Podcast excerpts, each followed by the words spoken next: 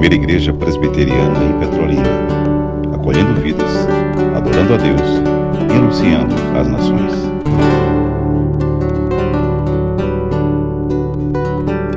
Carta de Deus aos Efésios, capítulo 3, os versículos 20 e 21, assim se encontram. Ora, aquele que é poderoso para fazer infinitamente mais do que tudo quanto pedimos ou pensamos, conforme o seu poder que opera em nós. Fim principal, a Ele a glória na igreja, em Jesus Cristo, por todas as gerações e para todos sempre. Amém, Davi. Esse foi o texto que pregamos há oito dias. E o tema proposto foi: vale a pena nos colocarmos de joelhos diante do Pai. Por que vale a pena nos colocarmos de joelhos diante do Pai? Porque é assim que Paulo começa o versículo 14. Por esta causa, coloco-me de joelho diante do Pai, que toma o nome, toda a família, em cima nos céus, igreja triunfante, embaixo na terra, igreja militante. E nos versículos 20 e 21, com o apoio do Evangelho de Deus, segundo o apóstolo Mateus, nós temos as respostas. Daniel, por que vale a pena nos colocarmos de joelhos diante do Pai? Dissemos aqui, primeiramente, que Ele é o nosso Pai perfeito, por isso vale a pena. Mateus 5,48: Sejam perfeitos, como perfeito é o vosso Pai que estás nos céus. Então vale a pena nos colocarmos de joelho diante do Pai, porque Ele é o nosso Pai perfeito e no sentido absoluto. Falamos isso porque a Escritura Sagrada ela usa também a expressão perfeito, fazendo referência à nossa pessoa, mas a ideia lá é de maturidade. É de maturidade. Muito especialmente para o tempo presente. Quanto ao Deus, não. Quanto ao Senhor Deus, é perfeição absoluta. Em todos os sentidos. Vale a pena, Thaís, nos colocarmos de joelhos diante do Pai? Segunda resposta. Porque o nosso Pai perfeito sabe de todas as nossas necessidades. Mateus capítulo 6, versículo 32. Ele sabe de todas as nossas necessidades. Então, vale a pena sim Além de ser o nosso Pai perfeito, Mateus 5,48, o nosso Pai perfeito sabe de todas as nossas necessidades. Terceira resposta: vale a pena, Alisson, nos colocarmos de joelho diante do Pai? Sim porque o nosso Pai perfeito tem boas coisas para nos dar. Mateus capítulo 7, versículo 11. Ele tem boas coisas para nos dar. Mateus capítulo 7, versículo 11. Então vale a pena sim. Essa foi a corroboração que o Evangelho de Deus, segundo o apóstolo Mateus, nos deu para o tema que trabalhamos há oito dias. E agora nos voltamos para Efésios capítulo 3, os versículos 20 e 21, propriamente falando. E aí nós temos outras respostas em Efésios 20. Vale a pena, Carlos, Carlos no plural, nos colocarmos de joelho diante do Pai? Sim. Efésios 3:20 nós temos várias respostas só no versículo 20, dividindo o versículo didaticamente. Quarta resposta: Porque o Pai perfeito é poderoso para fazer. É assim que Paulo inicia o versículo: ora, aquele que é poderoso para fazer. Nós lecionamos por mais de 15 anos em seminários, muito especialmente no departamento de teologia sistemática. E quando lecionamos teontologia, a doutrina do ser de Deus e seus atributos, que você pode chamar de ser de Deus e suas qualidades, que você pode chamar também de ser de Deus e suas perfeições, nós trabalhamos os atributos de soberania de Deus. E quando o assunto, Jonatas, são os atributos de soberania de Deus, nós temos a vontade dele e o seu poder. A vontade dele e o poder dele são atributos de soberania. E quando nós trabalhamos o poder de Deus, nós aprendemos que ele tem poder absoluto.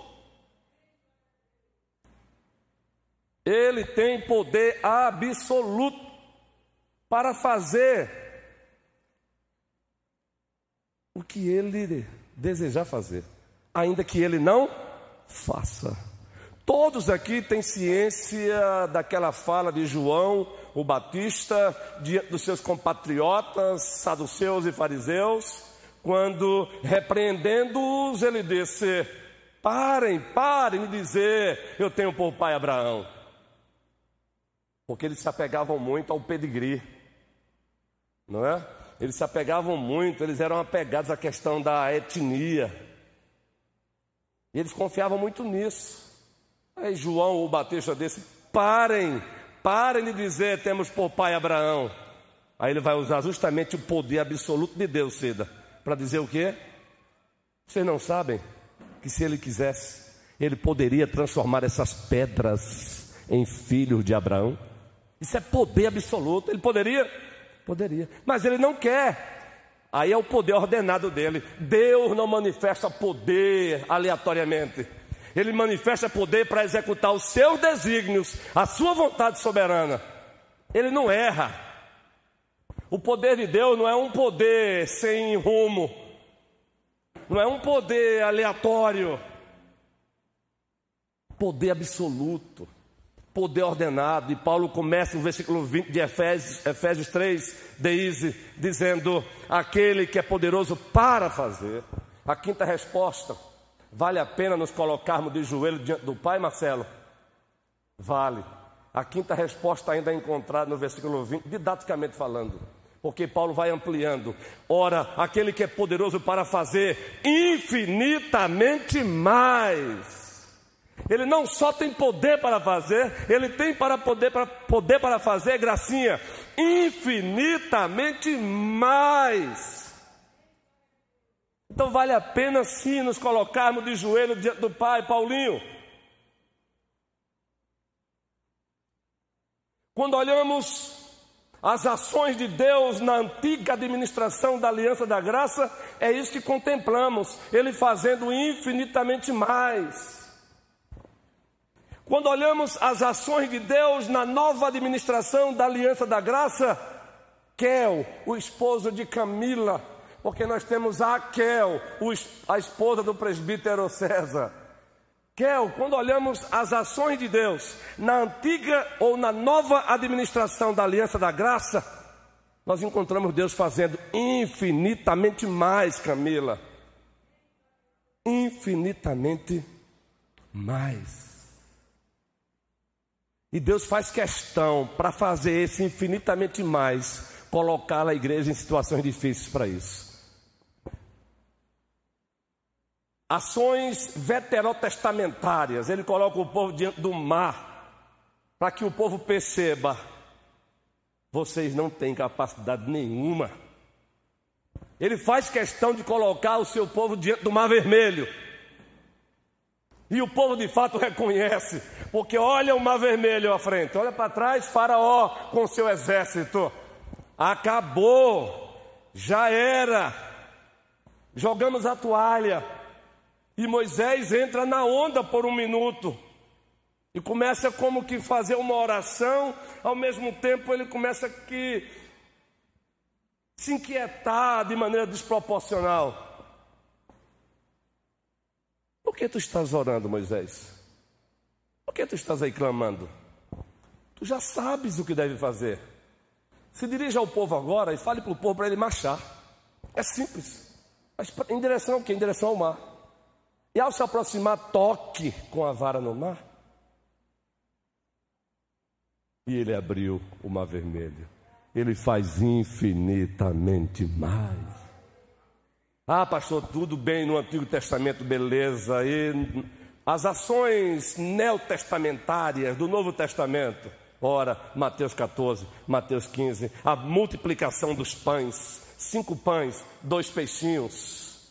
Alguém chegou, um dos seus discípulos chegou e disse: Senhor, nós temos aí apenas cinco pães e dois peixinhos. Não tem a mínima possibilidade de com isso alimentar essa multidão, Senhor. O primeiro episódio, 5 mil homens, sem contar as, os jovens, as crianças, as mulheres e as crianças, melhor dizendo. O segundo episódio, 4 mil. Ele simplesmente diz: organize o povo. Deu graças ao Pai e disse: pode distribuir. Resultado: ainda sobrou sete cestos cheios de pães, porque Ele faz infinitamente mais. Sexta resposta: vale a pena, André, nos colocarmos de joelho diante do Pai? Samara, vale. Sexta resposta, ainda no versículo 20. Ora, aquele que é poderoso para fazer infinitamente mais do que tudo quanto pedimos ou pensamos. Ele vai além dos nossos pedidos e ele conhece os nossos pensamentos. Sabe aquele desejo que você transmite apenas em pensamentos? Ele conhece. Salmo 139: Tu me sondas e me conheces. As palavras não saíram ainda dos nossos lábios, Ele as conhece todas, uma por uma, então vale a pena sim. Sétimo e último lugar, vale a pena nos colocarmos de joelho diante do Pai? Tiago, vale. Ainda no versículo 20, ele diz: Ora, aquele que é poderoso para fazer infinitamente mais do que tudo quanto pedimos ou pensamos, aí ele encerra dizendo: conforme o seu poder que opera em nós.